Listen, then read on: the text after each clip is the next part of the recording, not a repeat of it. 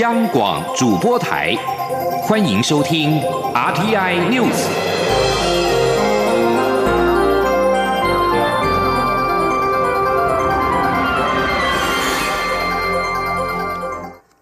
各位好，我是主播王玉伟，欢迎收听这节央广主播台提供给您的 RTI News。今天是二零一九年八月二十七号，新闻首先带您关注。七大工业国集团 G7 各国领导人二十六号发布联合声明，香港议题搬上台面，强调一九八四年中英联合声明的存在且重要，敦促中国信守承诺，维持香港的自治。本次 G7 峰会包括了加拿大、法国、德国、意大利、日本、英国以及美国领导人出席，欧盟代表则是由欧洲理事会主席图斯克出席。二十六号晚间，欧洲理事会发出新闻稿表示，各国领导人发布联合声明，除了针对贸易、伊朗、利比亚以及乌克兰问题之外，也特别点出香港议题。声明内容为支持一九八四年中英联合声明所陈述的香港自治，并且呼吁避免暴力。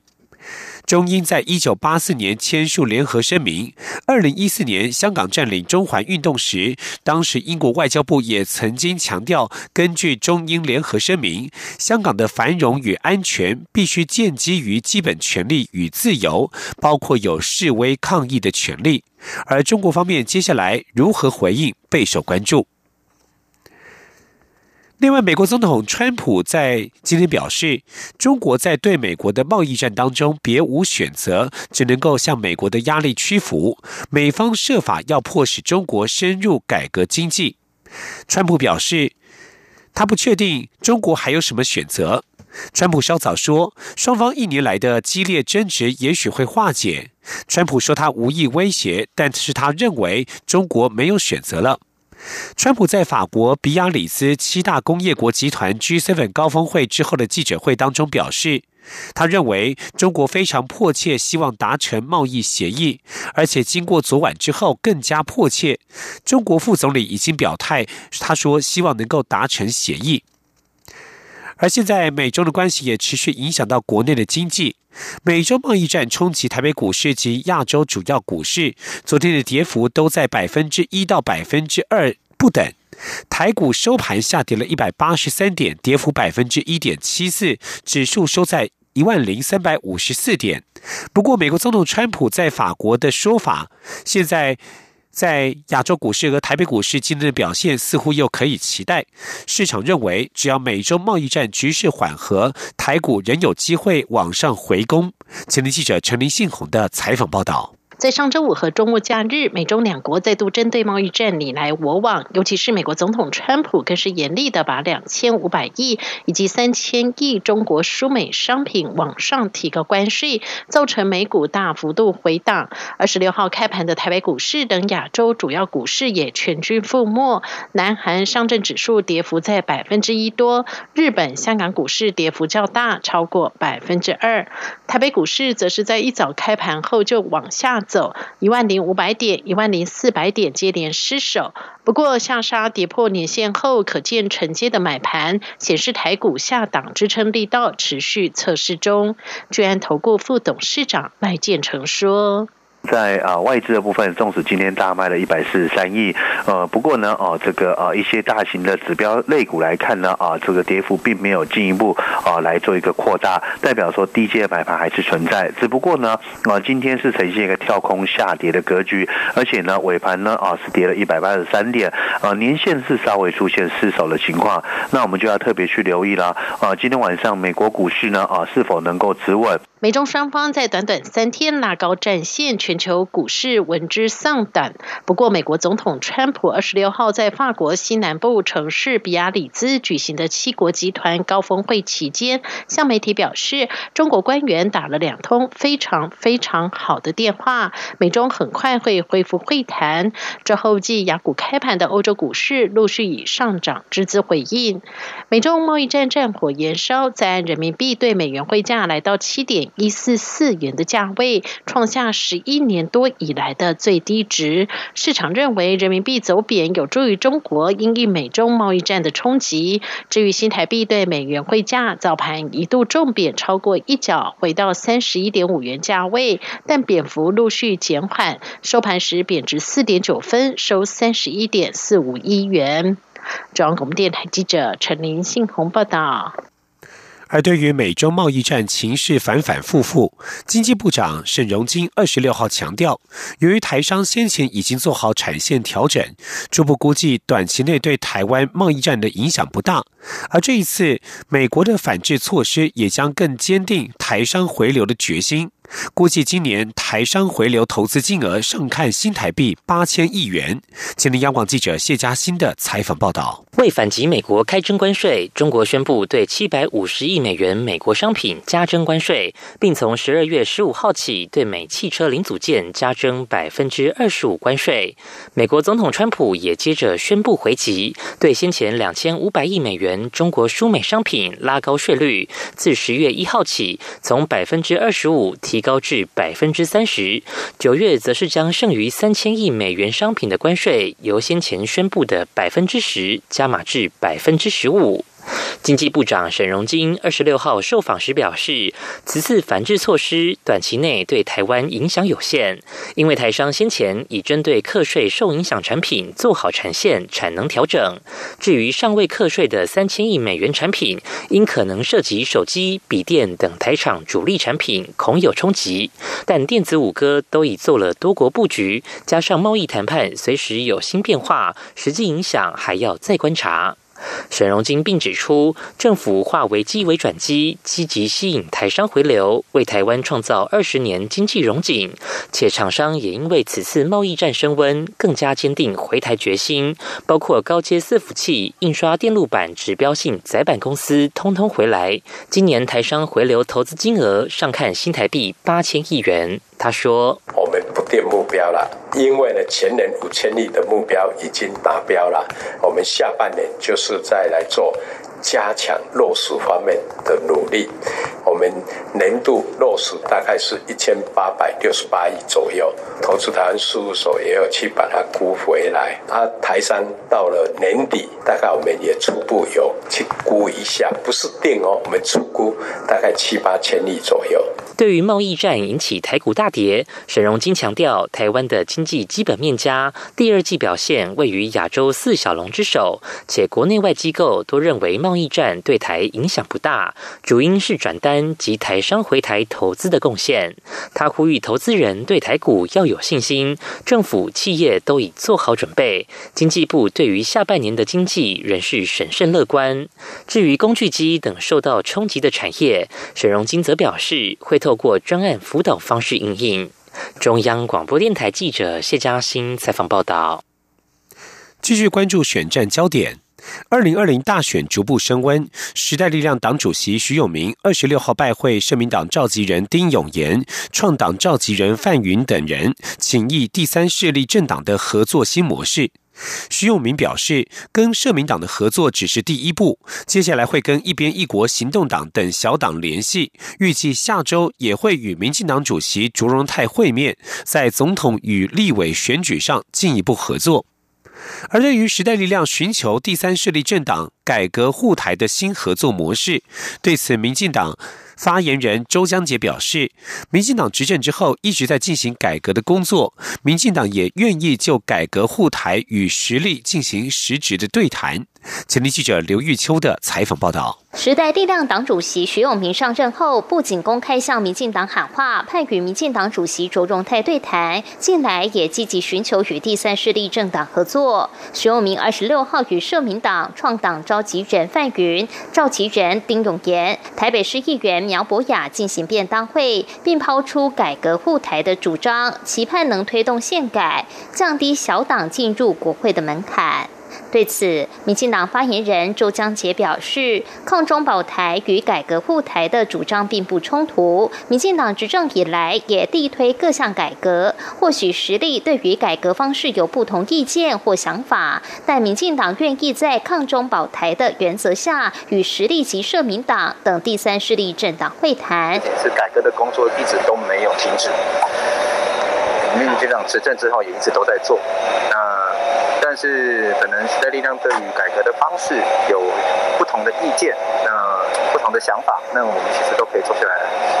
谈一下。而对于实力与第三势力展开整合，民进党人士指出，民进党不排除与所有理念相同的政党合作，也乐见泛绿阵营启动整合，扩大抗中保台大联盟的基础。中广电台记者刘秋采访报道。而国民党现在也同样面临第三势力的问题。红海集团创办人郭台铭、国民党立委王金平与台北市长柯文哲结盟参选二零二零大选的传闻不断，基层传出开除郭王两人党籍的声浪。国民党立委吴志阳二十六号认为，党中央应该要清楚表态，不要让外界有想象空间。国民党立委林维洲则表示，党中央和国民党总统参选人韩国瑜都应该尽最大努力寻求整合，不到最后关头不轻言放弃。今天记者郑林的采访报道。拥有国民党员身份的郭台铭、王金平与台北市长柯文哲结盟参选二零二零总统大选的传言不断，国民党内出现要求党中央检讨郭王的声音。郭柯王三人日前在八二三炮战纪念活动首度公开同台时，就有国民党支持者到场抗议。国民党立委吴志阳认为，因为先前有所谓报备参选的传闻，加上换函传言不断，基层会忧心还有变数。他建议党中央更果决表态，强化党内。团结信心，我是觉得党中央可以态度再坚定一点，对啊，让这个他们有想象的空间。所以，所以现在基层会焦虑，主要是觉得还有变数，是不是还有变数？那你如果也没有很坚决，大家还都是在大家这次来这次去，这样子的话，不利于国民党的团结。国民党立委林维洲则说，如果国民党整合失败，会造成难以挽回的伤害。党中央与韩国瑜必须尽最大努力寻求团结。看起来胜负最大的关键就就在于国民党的整合是不是成功。如果整合不成功，确实会造成无可挽回的伤害，要赢就很难了哈。所以，当然我们还是期待，就是党中央也好哈。嗯，高层哈，或是韩国瑜本人哈，都还要尽最大的一。一分力量啊，不到最后关头哈，不言放弃了。林维洲认为，郭台铭应该想留在国民党，又希望贡献国家、参与公共事务，所以党中央应该更积极与郭台铭沟通，让他能扮演重要角色。至于王金平，林维洲认为，郭王两人的结盟已经很清楚，所以若能成功说服郭台铭，王金平应该也能顺利整合。央广记者郑玲采访报道。继续关注司法焦点。北检起诉私烟案二十六号一审台北地方法院，被告吴宗宪否认犯罪，他说只是做好长官交付的任务。而张恒佳则表示他没有违法意图，以为是有特别礼遇，都请求交保。北院在深夜裁定各以新台币一百万元交保，限制住居。吴宗宪在一审庭上否认自己犯罪，表示没有犯罪意图。他在二零一七年进入警卫室就知道有专机购买免税烟品的事情。二零一八年八月，他执行同庆专案取得免税商品时，现场还有海关航警人员，他们持有密录器，并没有告知他违法。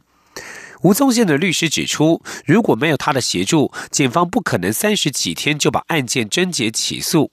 律师并且表示，本案是政策失当的政治问题，也是很丑陋的内部斗争问题。而张恒佳则是主张自己没有贪污逃漏税的意图，以为是有特别礼遇，他没有买任何的免税烟品，也没有个人犯罪所得，请求给予交保。检方在庭上表示，吴宗宪、张恒家所涉都是本刑十年以上重罪，仍有羁押的必要，而且还有四次总统出访专案尚未清查完毕。检方还发现被告有串证灭证的情况，而北院最后裁定两人各以一百万元交保，限制住居，而且不得与本案共犯及证人勾串犯罪事实。这里是中央广播电台。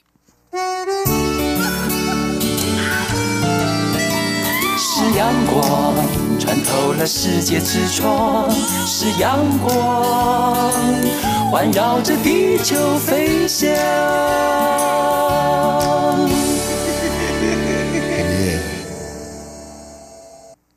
各位好，我是主播王玉伟，欢迎继续收听新闻。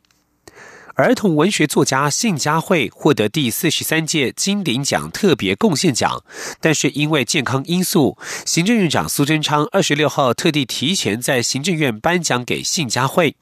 苏贞昌称赞信佳慧富有才华，以纯熟的文笔，深入浅出的介绍多元议题给儿童，让孩子看到勇气与希望。苏贞昌并且表示，会以国家力量将信佳慧的努力延续下去。前天记者王维婷的采访报道：出版多本脍炙人口绘本的儿童文学作家信佳慧，获得第四十三届金鼎奖特别贡献奖。但罹患胡腹癌的信佳慧在脸书上表示，主治医师说他可能领不到九月十二号颁发的金鼎奖，因为顾虑信佳慧的健康因素，行政院二十六号特地邀集他的亲朋好友，提前将金鼎奖颁给信佳慧。颁奖典礼温馨感人，许多文学界、出版界的代表都参加，央广董事长陆平也出席。行政院长苏贞昌表示，因为女儿民进党立委苏巧慧的关系，他认识了信佳慧，孙女也读了很多信佳慧的绘本。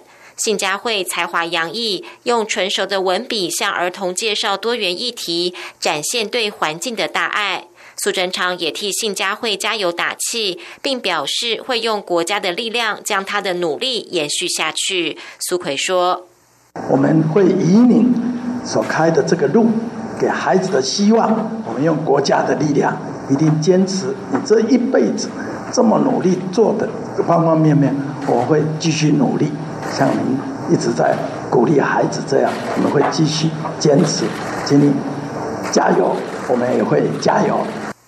信佳慧表示，这是他这辈子得到最高的奖项、最荣耀的一刻。他说自己每次要尝试不同的议题时，都揣测不安，但是台湾社会接纳了他，给他勇气持续创作。他并将这个奖项归功给大家，表示如果没有台湾社会，就没有这个奖。信佳慧长期投入儿童文学创作，关注多元文化、儿童权益等议题，并创办台南市葫芦巷读册协会，推动基层社会阅读行动。出版的作品包括《掉进兔子洞》《亲子共熬一锅故事汤》《希望小提琴》《蝴蝶朵朵》等。其中掉进兔子洞获得第三十届金鼎奖儿童及少年图书类出版奖最佳文学语文类图书奖。蝴蝶朵朵则以孩童被熟人性侵为题材，教导儿童认识身体自主权，保护孩子免于受伤。中央广播电台记者王威婷采访报道。而在体坛，前辈也替年轻好手加油打气。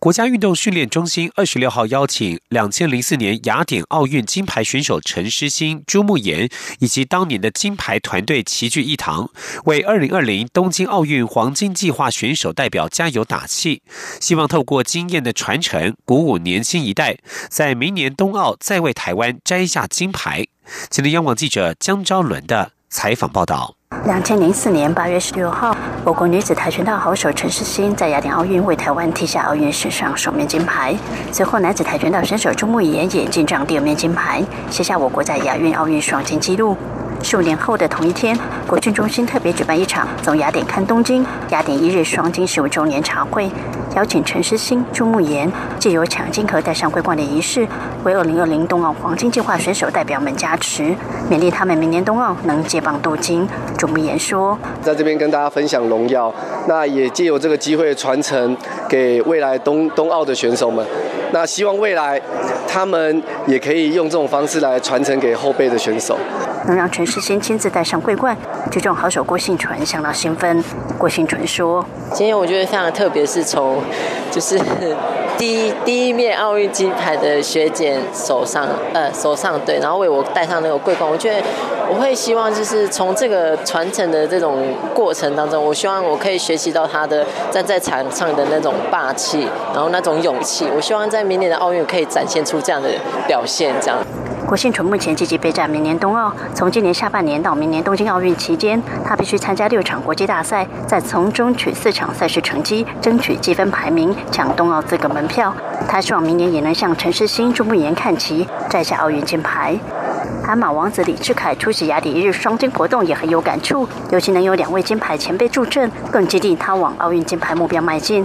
李志凯十月将参加在德国举行的世锦赛，希望一举拿下冬奥参赛资格。拳击女将陈念琴、体操选手唐家红、空手道选手温姿云以及射箭代表队选手，对于雅典双金加持也感觉热血沸腾，为他们迈向二零二零冬奥路上增添更多勇气与信心。中国电台记者国讯中心采访报道。继续关心的是劳动权益，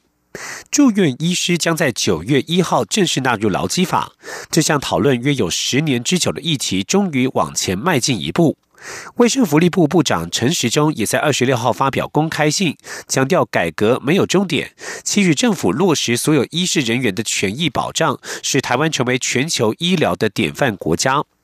卫福部医事司司长石从良表示，过去各界对于医师纳入劳基法始终没有共识，但是如果没有健康的医护人员，也会影响到医疗品质。因此，经过三年的讨论，医界决定切割处理，拍板九月一号先将住院医师纳入劳基法，下一步则透过医疗法修法来保障主治医师的权益。今天记者肖兆平的采访报道。住院医师将在九月一号正式纳入劳基法，适用可由劳雇双方另行议定工时的劳基法第八十四条之一。根据劳动部先前的公告指出，全台约有四千六百八十位受医疗保健服务业雇用的住院医师可以受惠。医师纳劳基法已经在台湾社会讨论了十年以上，直到二零一六年，时任卫生福利部部长林奏言宣布确定要将医师纳劳基法，并延揽各界代表组成医师劳动权益保障推动小组后，卫福部与劳动部就密集展开沟通，终于在今年三月由劳动部公告确定要在九月一号上路。新制度让住院医师可以和雇主约定工。作时间，也就是所谓的责任制，但为了避免出现责任工时无上限的情况，卫福部也对应提出住院医师劳动权益保障及工作时间指引，规定四周总工时上限为三百二十个小时。卫福部医事司司长石从良说：“不要超过三百二十个小时做上上限，然后再分成你是轮班制工作者，每班不超过十三个小时。那那么非轮班制的呢？那么原则上呢，不超过十个小时。但是如果你加上值班的话呢，不超过二十八个小时。住院医师纳劳基法后，外界担心工作量可能会转移到还没有纳劳基法的主治医师。由于主治医师的工作样态多元，工时认定复杂，因此卫福部下一步会在医疗法新增受雇医师劳动权益专章，草案有待国会进一步审议。石从良说：“大家最关心的就是退休制度跟职业灾害的这个补偿的部分。”那么我们是仿照劳基法的设计，把它写在医疗法里头。嗯，好啊。第二个呢，其他的这个权益呢，则是用契约约定，那么让工时的部分，那么啊，保持一个弹性。啊，双方去议定。石从良表示，纳劳基法的住院医师约有八成是在二十二家医学中心等大型医院，且近年鼓励医院增聘医护人力后，人力已有所成长，因此他认为相关新制对民众就医不会有太大影响。中央广播电台记者肖兆平采访报道。继续关注的则是司法改革。行政院与司法院二十六号发表司法改革第四次半年进度报告。法官法、少年事件处理法、刑事诉讼法的修正通过，是过去半年来最主要的具体成果。接下来的半年，则则是将积极推动国民法官制度、国民检察审查制度等工作，并且成立立案审查中心，加速司法效率。今天记者王兆坤的采访报道。政府积极落实二零一七年司改国事会议决议，每半年都会公开提出进度报告。行政院政务委员罗秉成表示，过去半年来，司法改革的三大愿景分别是全民能监督、弱势有保障、社会更安全。在此愿景下的主要具体成果，包括法官法修正通过，成为更直接、更有效的法官与检察官监督淘汰机制；少年事件处理法修正通过，少年抚育院转型矫正学校，借此打造守护儿少未来的制度安全网；刑事诉讼法修正通过，推动防逃机制，杜绝重大要犯逃避法律制裁。罗秉成指出。过去半年与司改相关的已修正法律共有十四部，已修正通过行政命令十六部，已实施行政措施有二十五项，提出的法律草案九部，提出的行政命令则有三部草案。罗秉成强调，司改工作不停歇，司法院会与行政院持续努力实现三大改革愿景。他说：“有些药方可能找到了，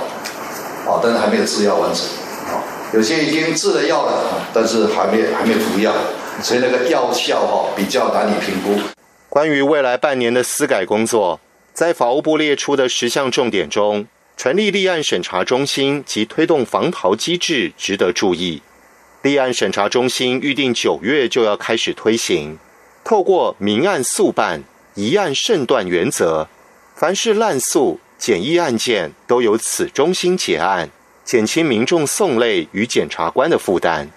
在强化防逃机制部分，除以立法完成的限制出境出海专章、羁押替代处分、科技设备监控之外，法务部规划在刑法增加第一百七十二条之一弃保潜逃罪，目前正在积极处理。